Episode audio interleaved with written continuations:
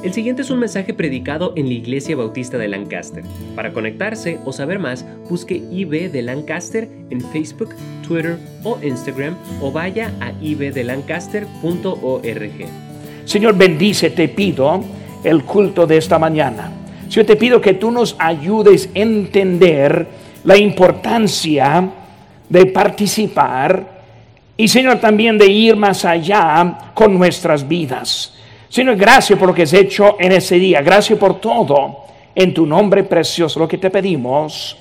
Amén. Pueden tomar asiento, hermanos. Una cosa que me he fijado cuando el pastor Chaplo aquí estuvo ahorita, él estuvo hablando de la necesidad y siempre hay una necesidad.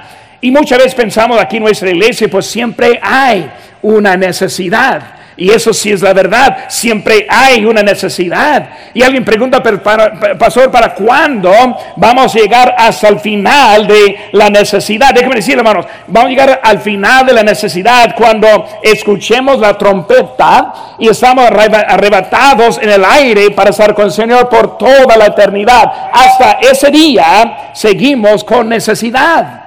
Hermano, nuestra vida es una vida hecha para proveer en la necesidad.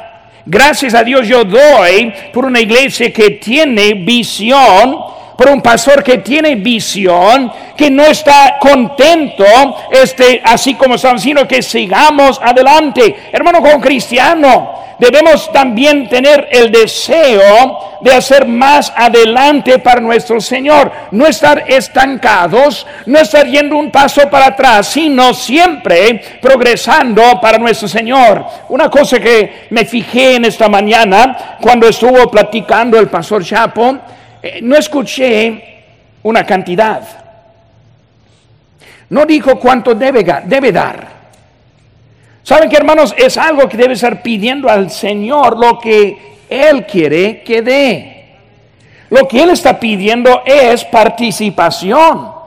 Pues vamos a estar buscando y pidiendo, Señor, cuánto quiere que yo dé, pero que nosotros estemos también participando en lo que el Señor tiene. Hermanos, nuestro pasaje, vemos que Cristo ahora está diciendo en versículo 35, llegaron la noche, ahora está diciendo, pasemos al otro lado. O sea, un viaje más allá en su vida. Cuando vemos este capítulo, vemos que comienza con Cristo en versículo número uno. Él ahora está en la orilla del mar. Él está enseñando. Su trabajo principal, su ministerio principal fue enseñar la palabra de Dios, hablar acerca de las cosas que él sabía. Él sabía del cielo. Él sabía a dónde nosotros estamos en camino. Él vino desde el cielo y por eso está hablando de dónde nosotros estamos yendo. Y cuando pensamos en eso, Cristo siempre quiso compartir eso. En versículo 3 eh, vemos que empezó a hablar, a dar la parábola del sembrador. Y vemos que la semilla es la palabra de Dios. Esta mañana estamos leyendo la palabra de Dios. Cuando el Señor habla, debemos responder. Cuando Él está diciendo, pasemos al otro lado, debemos estar preguntando, ¿a cuál lado? Sí, Señor, quiero ir contigo. Sí, quiero responder a tu palabra en esta mañana. Por eso vemos, hermanos, que su palabra ahora está comenzando y hablando. Vemos, hermanos, también en este versículo número este C digo, perdón, este, aquí vemos que hermanos que este, nosotros somos salvos, pero con un propósito.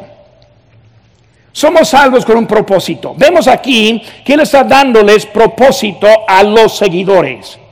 Está diciendo, vamos ahora para que tenga propósito. Como dijo el pastor ahora, que muchos tienen ese propósito en el mundo. Viene al zoológico, ven lo que los que están pagando, lo que están donando, lo que están ayudando. Ellos tienen su propósito. Hay unos que tienen propósito muchas cosas en ese mundo siempre hay. Muy enseguida me habla del mundo, alguien pues ayude con eso, que el otro, y a veces, de vez en cuando ayudo, pero mi ayuda principal está aquí en nuestra iglesia.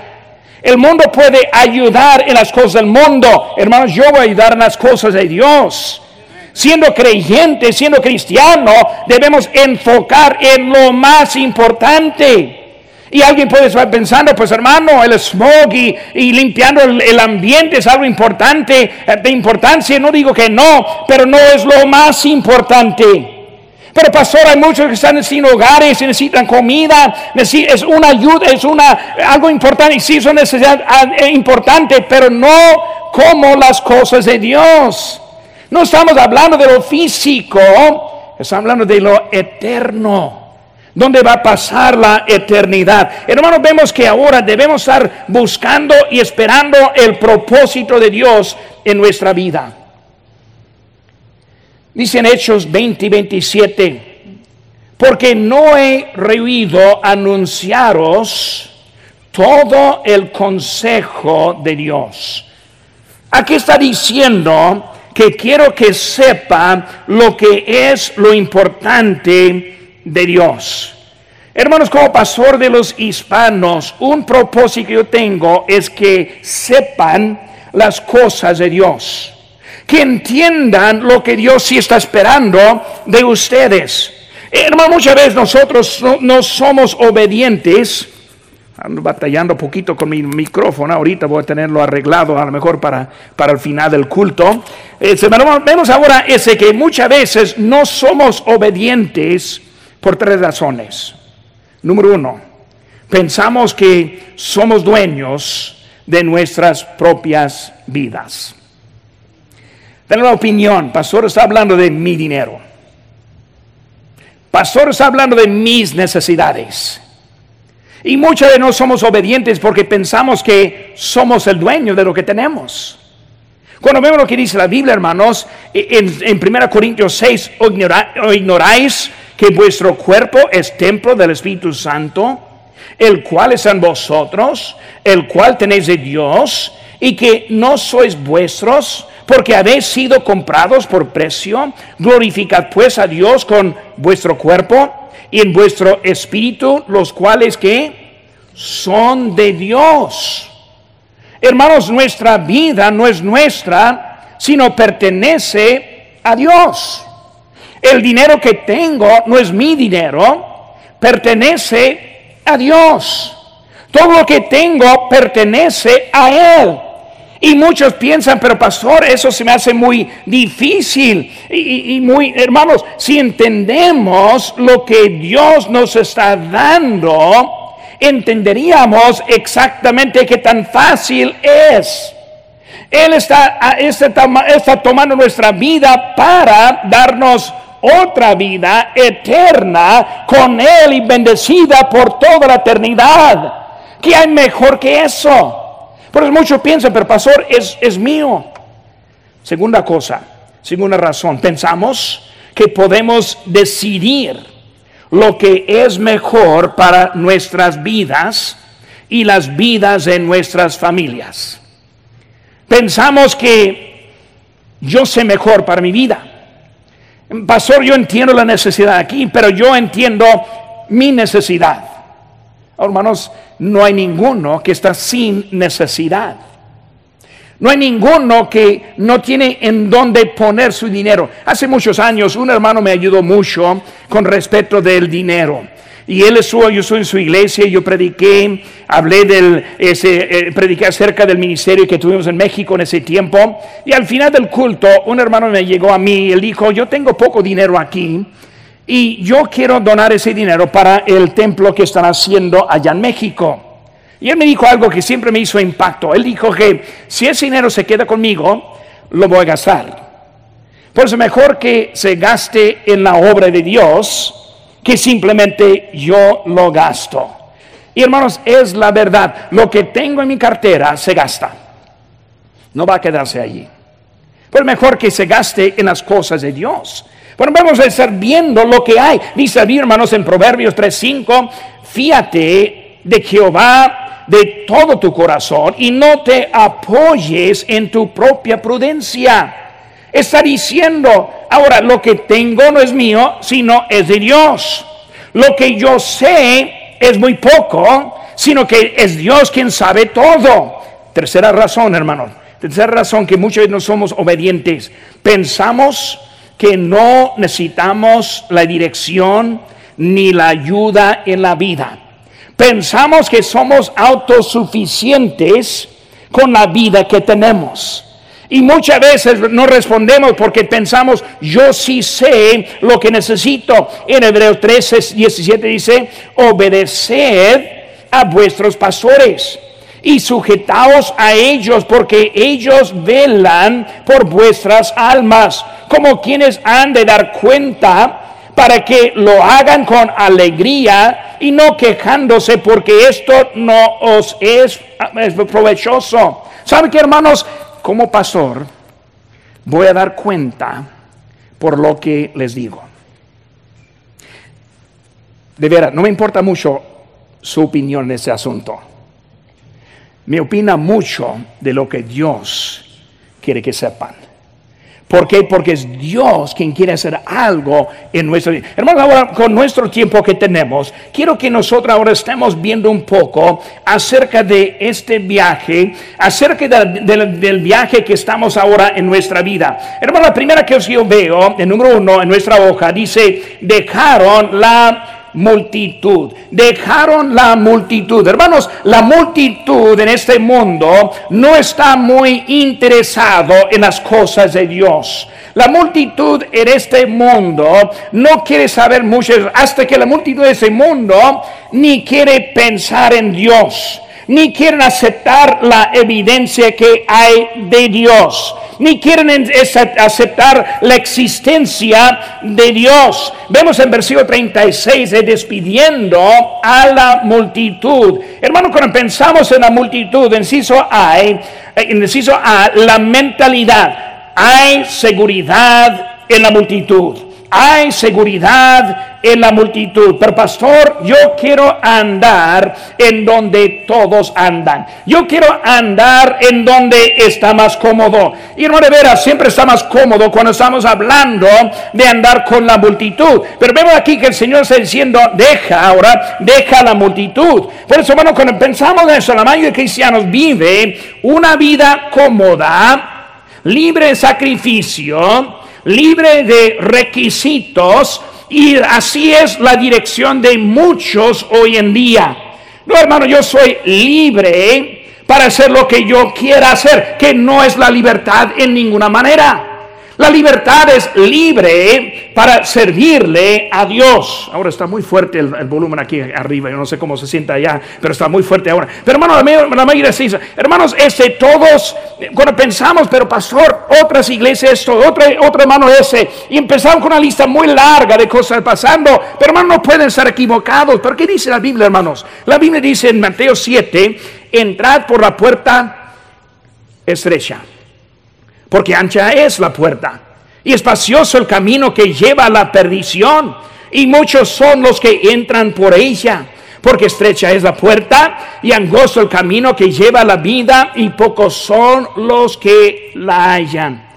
Cristo está diciendo, hermanos, deja la multitud, deja el pensamiento, los pensamientos de otros Deja que, que sigue a lo que es de otra persona. Lo que está diciendo Cristo, si me van a seguir al otro lado, si me van a seguir hasta otra, otra etapa en mi vida, voy a necesitar dejar esas formas de pensamiento. Necesito pedir a Dios, Señor, no importa lo que está dando otro. No me importa lo que no está dando otro. No me importa quién está en obediencia y quiénes no. No me importa para quiénes son. No me importa nada más que seguirte a ti con mi vida. Hermanos, cuando hablamos de eso, les hizo ve la multitud de los que están alrededor. El de, ellos dejaron este, no solo los del mundo, sino los que estuvieron allí pegados. Y muchas veces, hermanos, hasta familiares, hace que algunos que, no, pastor, no es necesario, no, hermano, no es necesario, y hasta que dejando muchas veces hasta ese tipo de persona. Dice en Hebreos 12.1, por tanto, nosotros también teniendo en, en derredor nuestro tan grande nube de testigos, despojémonos de todo peso y del pecado que nos asedia y corramos con paciencia la carrera que tenemos por delante, Vemos, hermanos, cuando estamos siguiendo, hay unos que están viendo, hay unos que están animándonos, hay unos que sí ven la importancia. Recuerdo por un momento el hombre rico y Lázaro. Lázaro, él se murió, el, el mendigo, él se murió y fue este, al, al seno de Abraham. El hombre rico se murió y el infierno. Cuando llegó al infierno, ¿cuáles fueron sus primeros pensamientos, mis hermanos? Mándale a Lázaro. Mándale a alguien. Er, los del infierno están interesados en los que no conocen a Cristo. Los del infierno están interesados en sus familiares.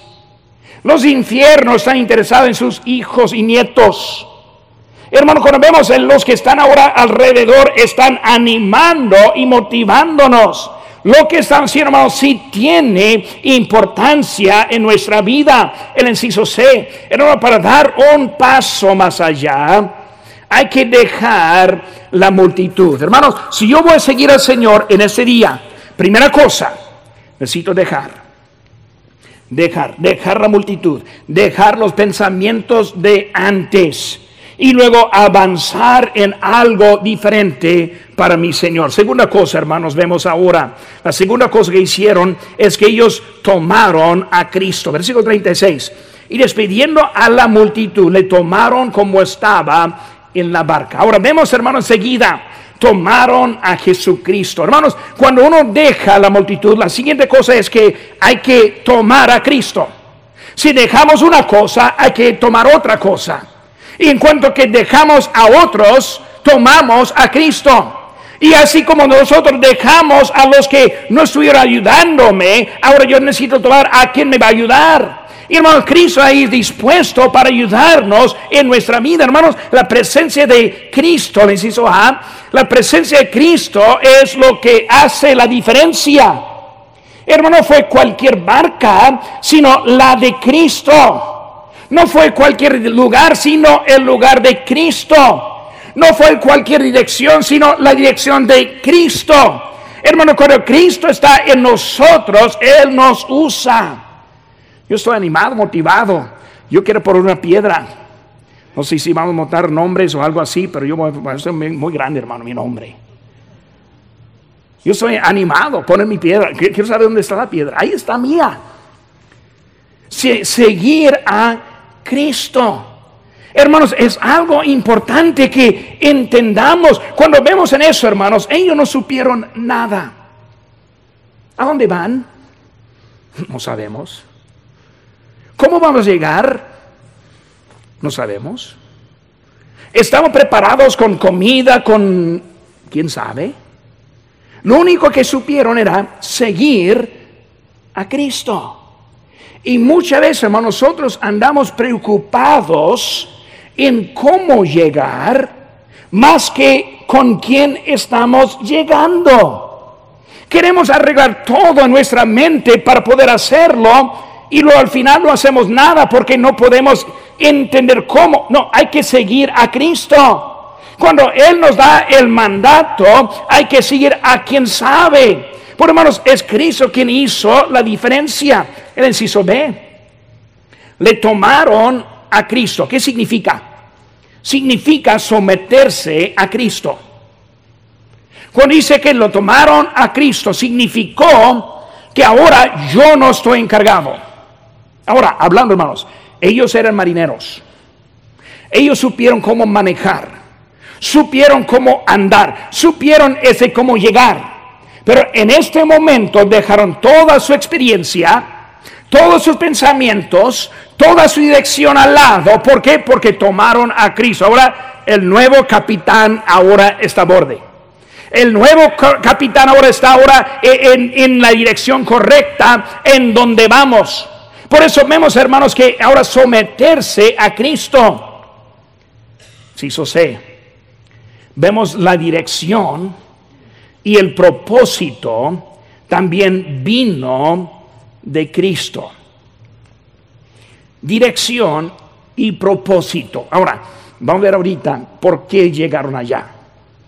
Pero cuando vemos ahora están en la orilla del mar, Cristo terminó de predicarles. Un mensaje, hermanos, es una predicación. Estoy predicando a usted. No al quien está al lado, a usted. No el quien está atrás, a usted.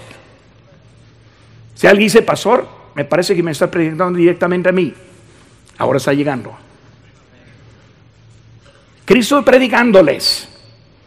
Y luego al final les hizo una invitación. Es porque hacemos una invitación. A que respondemos. Señor, yo no sé a dónde ir, pero tú sabes. Yo no sé cómo llegar, pero tú sabes. El pastor Chapo ahora, él no sabe cómo vamos a construir ese edificio. Por eso tiene el comité. Ay, voy a estornar ahorita. Pero está llegando, ¿cómo lo vamos a hacer? Cristo sabe. Él es la dirección. Él es el propósito. Él, hermanos, Él es el que nos llena con lo que necesitamos tener en la vida. Yo creo que el Señor nos da lo que Él quiere que tengamos. Yo no creo que debo decir, Señor, si tú me das más, te lo doy. No creo eso. Yo creo que el Señor ya me ha bendecido. Yo creo que el Señor ya me ha dado lo que tengo. Y así como soy responsable con lo que Él me ha dado, Él puede hacer algo en el futuro para cumplir en mi vida. Hermanos, eso es lo que se llama vivir por la fe. Pero pastor, si doy esto, no sé cómo va a llegar de pagar todo lo que tengo. Es la fe. Si siempre sabemos, elimina la fe. Y hermanos, eso lo vivimos si queremos o no. Porque no sabemos el futuro. No hay nadie que está aquí que dice yo soy seguro que en seis meses voy a tener mi propio trabajo. No hay nadie que esté diciendo yo en seis meses voy a tener salud para trabajar. Eh, no sabemos lo que... Por eso, hermano, hay que ser responsable con lo que tenemos. Alguien una vez me dijo, pastor, estoy preocupado por el futuro, por eso no quiero dar, quiero ahorrar. Hermano, más importante dar si estamos inseguros del futuro. ¿Por qué? Porque ahora sí podemos. Si se acaba, no vamos a poder dar mientras que podemos. Hermanos, Él es, es la, la fe que debemos demostrar en nuestra vida. Él da la dirección, Él da el propósito, el inciso de la decisión. La decisión. Ellos llegaron. Pasemos. Vamos. Para nosotros, un nuevo edificio, una nueva dirección, una nueva cosa. Vamos. Por eso en, Y, ¿a quién voy a seguir? ¿A Cristo o a la multitud? ¿A, Cristo o a mis deseos? ¿A Cristo o mi opinión? Cristo está diciendo que queremos, que Él quiere que nosotros sigamos adelante. Hermanos, la vida es una vida de paso tras paso siguiendo al Señor. Y hermanos, eso involucra mucho más que el dinero, hasta que el dinero es de menos. Vemos en Macedonia, ellos daban más que esperaban y daban dinero, pero daban más que esperaban porque a sí mismos se dieron primeramente. Hermanos, el Señor no tiene posesión de mi vida, menos de mi cartera.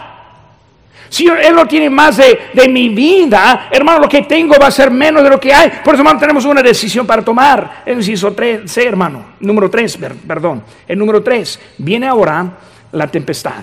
Versículo 37. y se pero se levantó una gran tempestad de viento. Hermanos, ese, cuando hablamos de la tempestad, en inciso A, obediencia produce pruebas.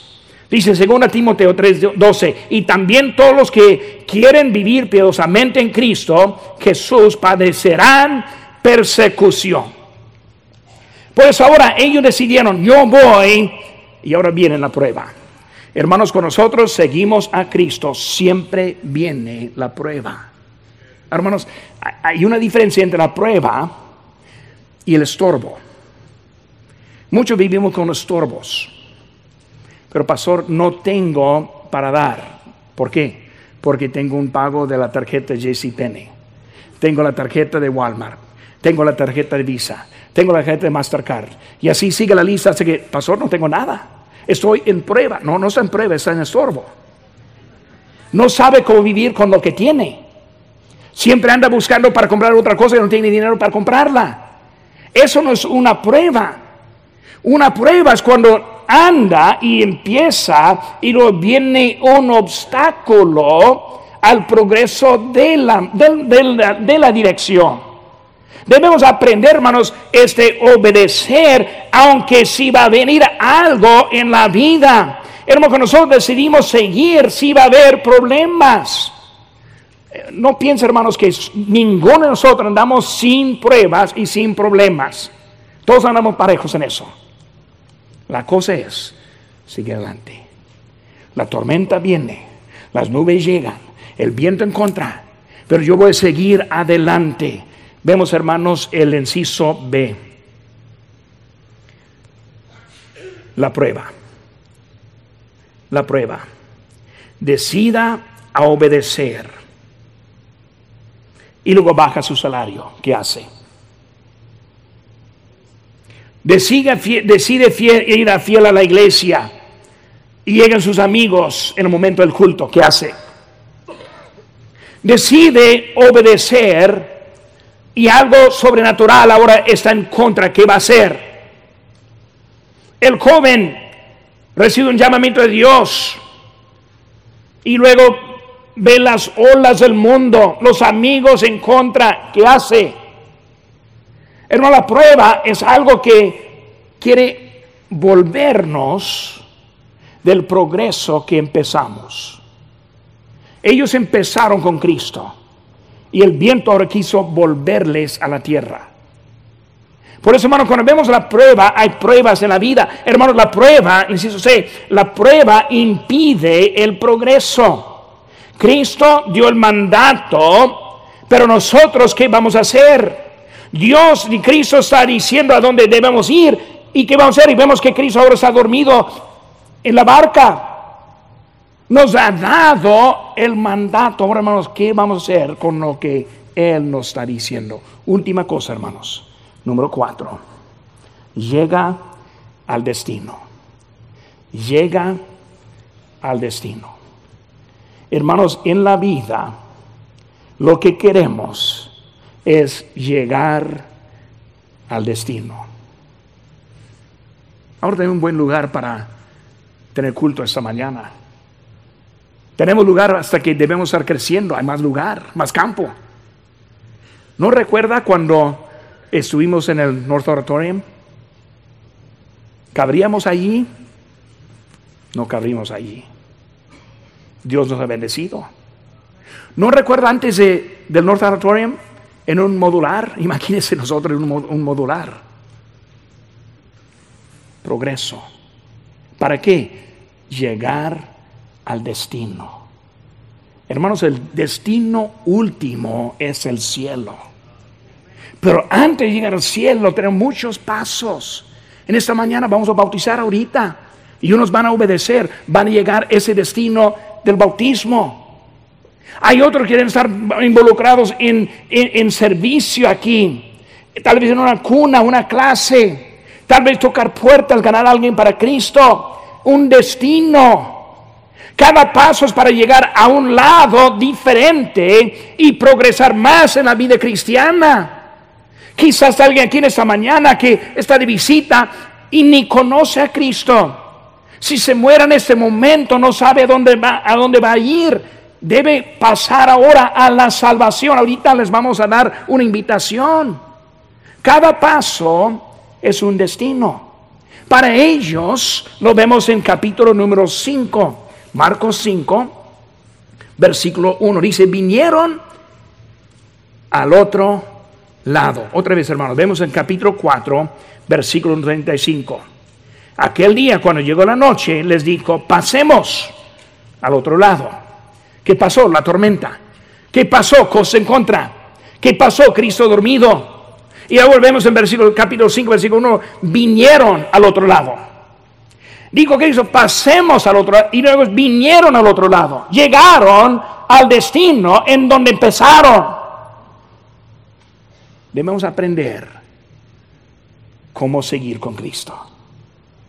Y en cada paso, llegar al destino. Hizo A, la obediencia. El inciso B, el propósito. ¿Qué fue el propósito? Pues vemos en capítulo 5, versículo 1, vinieron al otro lado del mar, que a la región de los Gadarenos. ¿Qué fue el propósito? Hacer la misma cosa que hicieron en Galilea, ahora con los Gadarenos. Un propósito. ¿Qué es el propósito, hermanos?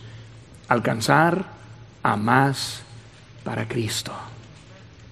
Más gente que necesita conocer a Cristo. Y necesitamos pasar más de Y luego el inciso C, la victoria la victoria. Destino. Un destino de obediencia. Un destino de propósito. Un destino de victoria. Hermano, esta mañana, mensajes para varios. Puede ser para la persona que no conoce a Cristo. Por favor, esta mañana, levanta la mano para que alguien le platique de Cristo. Porque si se muera sin Cristo, va a pasar la eternidad en el infierno. Viene esta semana un artista que es ateo y él dijo, pues si fuera la existencia de Dios, yo estaría contento. Ahora, hermano, ese artista, como está, no va a estar contento. Necesita conocer al Señor Jesucristo. En eso estaremos contentos. Tal vez alguien esta mañana dice, pastor, necesito bautizarme. Esta mañana necesito obedecerle. Esta mañana necesito ponerme en oración, pero oración acerca de la ofrenda que voy a dar. Oración por el avance de nuestra iglesia. Que el Señor nos bendiga. Vamos inclinados los hermanos, los inclinados. ¿Es usted salvo? ¿Tiene la certeza de la vida eterna? No hay nada más importante que saber dónde va a pasar la eternidad usted puede recibir este regalo si cree de todo corazón y le pide a Jesucristo que le salve. Puede orar así. Dios, mi pecado me ha separado de ti, y sin ti no puedo ir al cielo, pero creo que moriste por mí para pagar por mi pecado. Te recibo como mi único Salvador personal. Dame el regalo de la vida eterna. En el nombre de Cristo. Amén. Si tomó esta decisión, queremos alegrarnos con usted. Marque al 1-800-688-6329 o conéctese buscando IB de Lancaster en Facebook, Twitter o Instagram para hacer cualquier pregunta. Gracias por escuchar este podcast de la Iglesia Bautista de Lancaster. Que Dios le bendiga.